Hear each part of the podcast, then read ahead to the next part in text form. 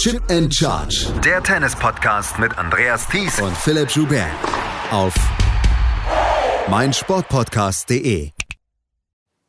Die Sandplatzsaison ist nach wie vor im Gange. Darüber müssen wir nicht sprechen. Es gibt viele Sandplatzturniere, aber die Spieler und Spielerinnen, die jetzt so langsam sich auf die US Open vorbereiten, die müssen auf die Hartplätze. Und in Porto gab es letzte Woche ein ordentlich besetztes Challenger-Turnier und vor allen Dingen ein sehr gut organisiertes Challenger-Turnier. Darüber müssen wir sprechen in der neuen Ausgabe der Challenger Corner, zu der ich euch sehr herzlich begrüßen möchte. Mein Name ist Andreas Thies. An meiner Seite, wie immer bei der Challenger Corner, der Macher von tennistourtalk.com, Florian Heer. Hallo Florian. Hola Andreas. Hola Andreas, äh, du bist gar nicht, ähm, du bist gar nicht in München beziehungsweise in Deutschland, sondern du bist im Moment noch in Portugal. Im Moment Oder? bin ich gerade in Spanien, in aber Spanien. ich war in Porto tatsächlich, ja. Ähm, ja, äh, kurz, ich habe ich hab kurz rüber gemacht. Ja, sehr gut. Du hast kurz rüber gemacht zu einem ähm, Turnier in Porto, das, du hast es mir im Vorgespräch gesagt, exzellent organisiert ist. Was ist da so exzellent organisiert? Ja, also man muss vielleicht mal sagen, wir haben ja tatsächlich eine Vielzahl auch wiederum von internationalen Turnieren, die in dem kleinen Portugal stattfinden. Und unter anderem gibt es dort eben auch eine Handvoll von Challenger-Turniere, die dort jährlich abgehalten werden. Die meisten werden eigentlich von der portugiesischen äh, Federation, also vom portugiesischen Verband tatsächlich organisiert. Ähm, das Turnier in Porto ist eine Ausnahme. Es ist das größte Challenger-Turnier, was dort stattfindet mit 125er ähm, Kategorie. Und ähm, das ist quasi von einer ja, Organisation oder von einem Organisator eben ähm, hier ähm, wird, das, wird das veranstaltet. Aber der Verband steht dort natürlich auch mit dahinter. Aber das ist das Besondere, es gibt dort eben viele, viele internationale Turniere und äh, der Zuspruch war auch relativ groß. Man muss ja sagen, viele dieser Challenger-Turniere finden ja häufig in kleineren Städten statt. Ähm, in Portugal die zwei größten Städte, Lissabon, Porto, beide haben jeweils auch Challenger-Turniere in ihrem Kalender mit dabei. Und ähm, ja, das macht es vielleicht so ein bisschen besonders. Findet auch in einer relativ netten Atmosphäre statt. Sehr weitläufige Anlage, wo ähm, ja viele Courts eben auch sind. Ähm, die, der portugiesische Verband hat dort auch einen, eine Art Sitz. Der Hauptsitz ist zwar in Lissabon, aber es gibt eben auch so einen Nebensitz, der in Porto ist. Ähm, und es gibt ein kleines Stadion, kann man schon sagen, ähm, wo ja rund 1000 Zuschauer eben auch Platz finden. Ähm, die Presseleute haben dort auch die Möglichkeit, dann von den Tribünen aus dort Blick auf den Center Court zu haben. Also äh, es ist eine relativ runde Geschichte dort, sehr, sehr gut organisiert und äh, war freier Eintritt für die Leute. Der Zuspruch war gut, weil eben auch die ein oder anderen portugiesischen Spieler dann auch relativ weit gekommen sind in dieser Woche. Wir sprechen gleich noch über die portugiesischen Spieler, die weit gekommen sind. Eins noch gerade zur Organisation.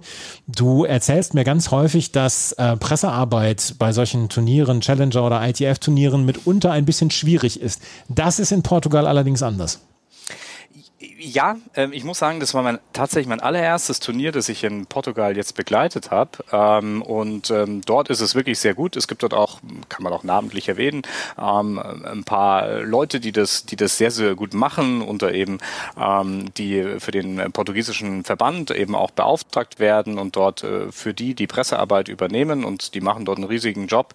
Und ähm, ja, das sind sehr gute Rahmenbedingungen, dort zu arbeiten tatsächlich. Ne? Und ich habe auch schon, unser Kollege Dietmar war ja auch schon unterwegs in Maya zum Beispiel, mhm. der konnte mir ganz Ähnliches berichten. Der hat gesagt, also auch dort war das richtig top und auch die Kollegen dort vor Ort konnten mir das sagen. Also man versucht dort eben auch den Medienvertretern dort richtig gute Bedingungen ähm, zu schaffen, dass man dort eben auch angenehm arbeiten kann. Und das ist ja nicht bei jedem Challenger-Turnier tatsächlich so, aber in Portugal scheint das Usus zu sein.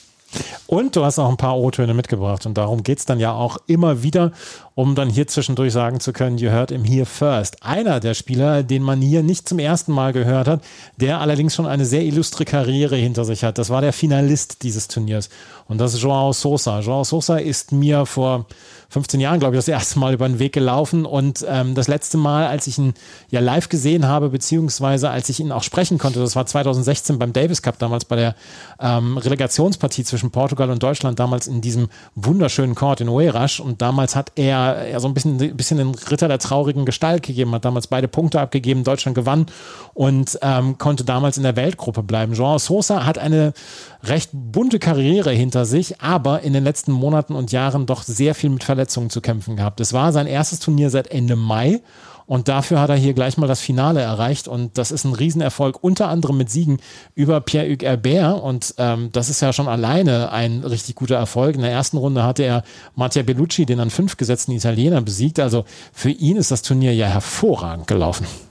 Absolut. Jetzt muss ich aber kurz zurückfragen, weil dieses Turnier, dieses Davis Cup oder diese Davis Cup Partie, muss ich öfter sagen, von der redest du sehr häufig und bist immer noch fasziniert davon, das weiß ich. Ja. Ähm, wie waren denn die Bedingungen da vor Ort für dich?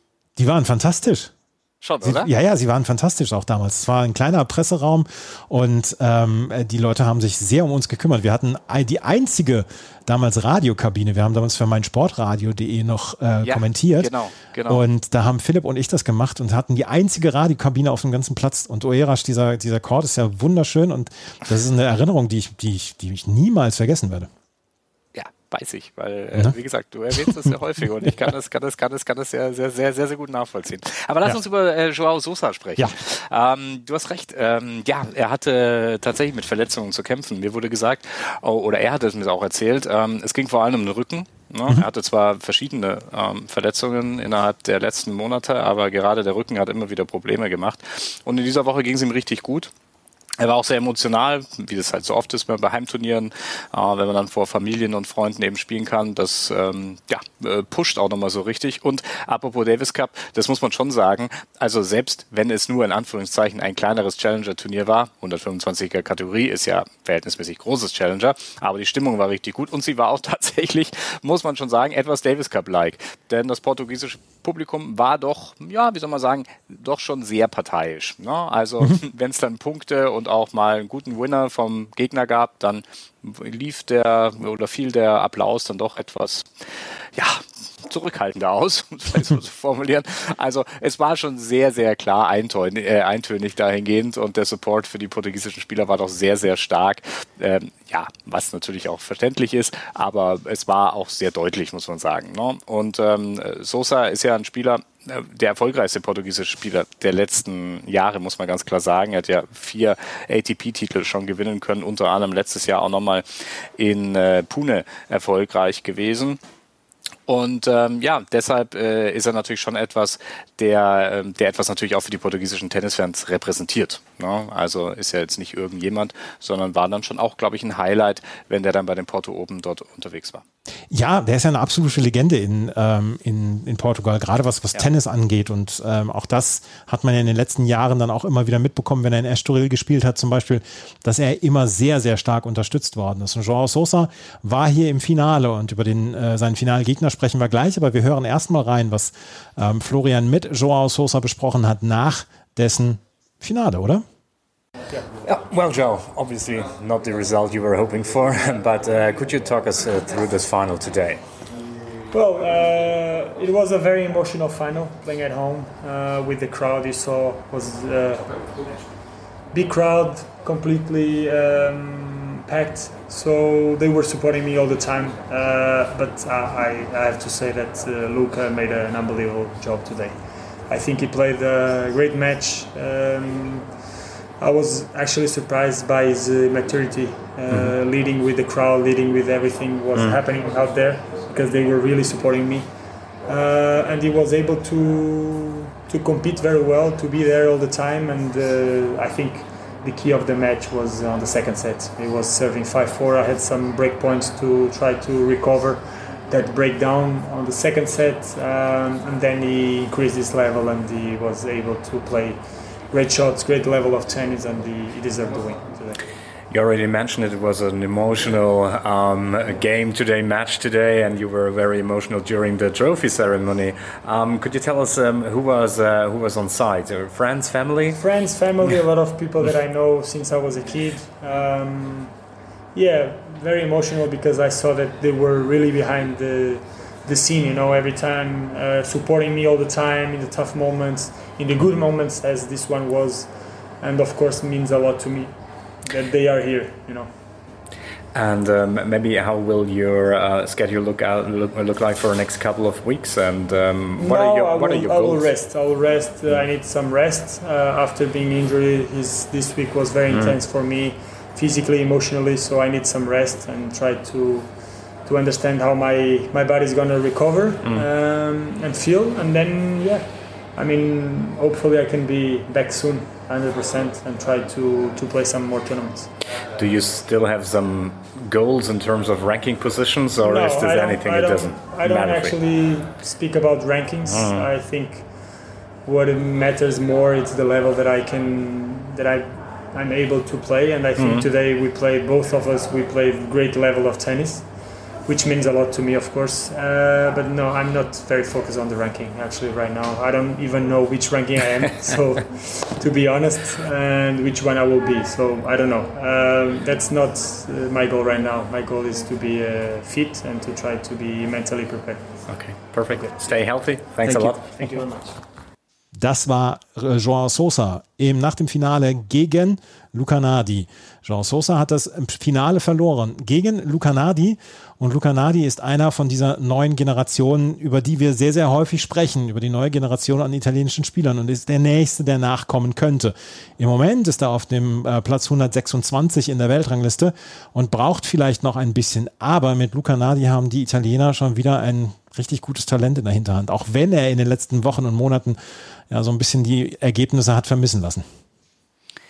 Ja, bevor er nach Porto gekommen ist, waren die Ergebnisse vielleicht etwas durchwachsen. Aber mhm. man muss ganz klar sagen, Luca Nardi gehört zu den Topspielern Italiens in den nächsten Jahren. Da bin ich mir ganz sicher. Er ist der jüngste Spieler aus dieser jungen italienischen Garde. Er hat an, an dem Tag seines 20. Geburtstags seinen vierten Challenger Turniererfolg feiern können. Alleine das, glaube ich, schon spricht schon für sich. Und er ist auf vielen äh, Belegen absolut versiert. Er hat ein sehr dominantes Spiel von der Grundlinie. Wenn er auch es schafft, äh, nah an der Baseline zu stehen zu können, scheut sich auch nicht ans Netz zu gehen. Also ähm, da ist klar noch Potenzial da, aber die Ansätze sind schon sehr, sehr stark und ich halte wirklich große Stücke ähm, auf ihn. Und ähm, ja, äh, ich kann mir vorstellen, dass da in den nächsten Wochen und Monaten noch einiges von ihm zu hören sein wird. Er ist jetzt auf den Sprung in die äh, Top 100 und was Joao Sosa und nochmal auf die Davis Cup Atmosphäre zu sprechen zu kommen, so imponiert hat, war einfach, dass er sich auch mental von dieser sehr, sehr elektrisierenden Atmosphäre, muss man schon tatsächlich sagen, überhaupt nicht nervös hat machen lassen. Er hat zwar den ersten Satz verloren, aber er hat sich überhaupt nicht aus dem Rhythmus bringen lassen und war fokussiert. Und das ist ja das, was am Ende mh, den wirklich gestandenen Spieler ausmacht, nämlich nicht nur die technischen Fähigkeiten, die diese Spieler auf diesem Niveau sowieso alle haben, sondern eben auch die mentale Komponente und dazu noch eben auch ähm, ja auf der einen oder anderen Seite auch so schwierige Situationen überwinden zu können, indem man vielleicht eben auch in so einer so eine Art kleinen Häckselkessel sich dann auch ähm, ja beweisen kann. Und bei Luca Nardi war das sehr imposant zu beobachten. Luca Nardi hat dieses Turnier gewonnen und das hat er wirklich in beeindruckender Manier gewonnen. Er hat im Halbfinale ähm, Antoine Escoffier besiegt in zwei Sätzen. Dort davor Andrian Andreev in der zweiten Runde Gonzalo Oliveira und in der ersten Runde Nicolas Mejia aus Kolumbien. Das sind ähm, Sandplatzspieler zum Teil, sind, sind Sandplatzspezialisten und trotzdem muss man durch dieses Turnier erstmal so durchgehen. Und dann im Finale hat er in drei Sätzen gewonnen, 5-7, 6-4, 6-1. Im Finale, im dritten Satz war es dann doch ein bisschen ähm, ja, glatter im dritten Satz. Da sind vielleicht dann auch Jean Sosa ein bisschen die Kräfte ausgegangen. Luca Nadi stand auf jeden Fall in mehreren Pressekonferenzen Frequenzen zur Verfügung. Und da haben wir jetzt einzelne O-Töne rausgenommen und die spielen wir jetzt einfach mal hintereinander, weil ähm, da müssen wir jetzt nicht viel dann zwischendurch dann noch erklären, sondern das sind die O-Töne von Luca Nadi und hier können wir wirklich sagen, ihr hört him here first. Das machen wir so wie bei Yannick Sinner damals. Das ist Luca Nadi nach seinen Matches, nach dem Viertelfinale, was er gewonnen hatte gegen Adrian Andreev und nach dem Finale gegen Joao Sosa. Yes, today it was very tough because the, the crowd was all for him and they were cheering so much. They were uh, uh, shouting on every point. Uh, yeah, uh, it seems that uh, it was a Davis Cup match, but uh, I I was ready for that because I, I saw his matches during during the, the week and I knew that so. I, I, I came in into the court and uh, I just uh, tried to, to don't uh, pay too much attention to them because yeah they they are making so much noise but uh, I have to be focused uh, on the match. So I just tried to uh, focus on what I what I had to do, and I, I, was calm, and I'm happy because I I did it. Yes, on Monday I will be my best ranking uh, is 126, and um, for sure the goals for next week and for the rest of 2023 I would like to end the, the year in the top 100 for uh, playing the, uh, in the main draw in the, in the Grand Slam. So this one for sure is the main goal. And uh, for the next week, uh, I will just try to play my best tennis and uh, try to keep this uh, feeling that I had here in Porto. This week was a very special week for me because uh, I came uh, from uh, like uh, two or three months that uh, I didn't win uh, too many matches. I didn't feel good on on the court. So for sure it, it is a very positive week, and I will remember the city with a with a special memory for sure. And I hope that. I can come here uh, more times and uh, in, in, in, the future because it's a very nice tournament. The, the people are very nice. Uh, uh I love the city. We, we hang out every time uh, in the night and uh, really it was a very lovely week. Die Porto Open, gewonnen von Luca Nadi im Einzel. Die, äh, wir machen es noch komplett. Wir haben im Doppel zwei etwas überraschende Sieger, Toshihide Matsui und Kaito Uesugi.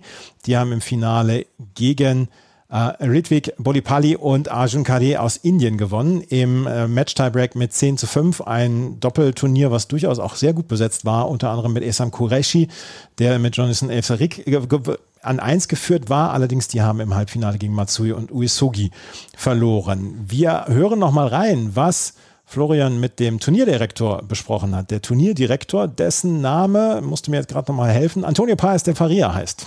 Das ist der Turnierdirektor der Porto Open, die letzte Woche stattgefunden haben. Yeah, maybe you can tell us a bit about the tournament and how satisfied you are with the end now. So the, this tournament this week, it was very good because it's the first time with this category in the ATP Challenge, uh, uh, 20, um, uh, 120, 25. And uh, for the history of the tournament, it was very good because uh, we have here one of the uh, best players, Portuguese players in, on, on, the final. sadly, he, he, he didn't win, but uh, the Nadi it is a very good player and it will be uh, um, a player in the top of the ranking. It's, it's very good. But so for us, uh, it was very good this tournament. And there were a lot of people out there with a great atmosphere. Yes. I think you, you, must be really pleased that so many people coming out. Yes, because the best player uh, he, he, he uh, played here. So and uh, here in Portugal. Um, north of Portugal, uh, the tennis is very strong. Mm. I'm, I'm, the president of the region, uh, the, um, the, association of the uh, clubs of this region, and we are the biggest association. Mm. And uh, also, João Sousa is from this region. Mm. So uh, here in Portugal, the north of, north of Portugal, uh, tennis is very popular. It's more more popular than in the south. Mm. So the tournament will return next year. Next year, we are here. Uh, uh, uh this this edition it's uh, 24. Mm -hmm. Next year it will be the 25. Mm -hmm. So we will, we will be here. Okay, perfect. Thanks a lot. Welcome. perfect. You, Thank you. you enjoy? yeah, very good. Thank you very much. All good. Yeah, I was in touch with Gaspar and with the guy. Portugal, ein Pflaster, was sich auf jeden Fall lohnt. Äh, ist es das letzte Mal, dass du da gewesen bist bei einem Turnier? Ganz ehrlich glaube ich das nicht, denn ähm, ich bin da schon ein bisschen, habe da schon ein bisschen Blut geleckt, ja, also richtig tolle Turniere. Auch Dietmar hat mir schon gesagt, er wird nochmal nach Maya gehen. Ähm, also ich denke auf jeden Fall Lissabon, da auf jeden Fall nochmal mit dabei zu sein. Auch Maya, es gibt ja noch ein Turnier in Braga. Ich glaube, das sind so die Challenger-Turniere, die in Portugal stattfinden und ähm, da werde ich ganz bestimmt nochmal bei dem einen oder anderen aufschlagen. Das ist gewiss. Ich habe mit Dietmar Kasper, Dietmar Kasper ist der Angesprochene, habe ich gestern noch gesprochen und er erzählte mir ganz aufgeregt von eurem gemeinsamen Trip nach Astana. ja, äh, das wird allerdings auch noch ein kleines Abenteuer, ja. ja, aber er hat gesagt, dass das auf jeden Fall ansteht für euch beide. Wo geht es jetzt als nächstes hin, was Challenger angeht? Ah, wir können drüber sprechen. Wir beide sind Kommentatoren für Sport Deutschland TV während der US Open. Während der US Open wirst du äh, erstmal in der ersten Woche nicht unterwegs sein.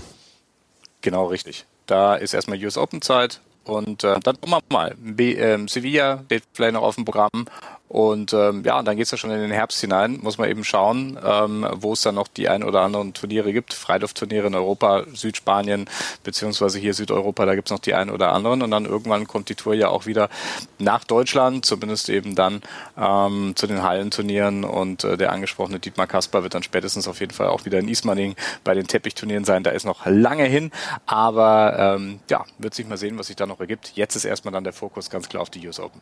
In der Quali-Woche für die US Open ist übrigens auch noch, sind die Schwaben Open in Augsburg. Ja. Da kann man auch noch hin. Auf Sand werden ja ausgetragen und äh, das macht bestimmt auch Spaß, dort ein oder zwei Tage zu verbringen, wer das möchte und wer in der Nähe ist.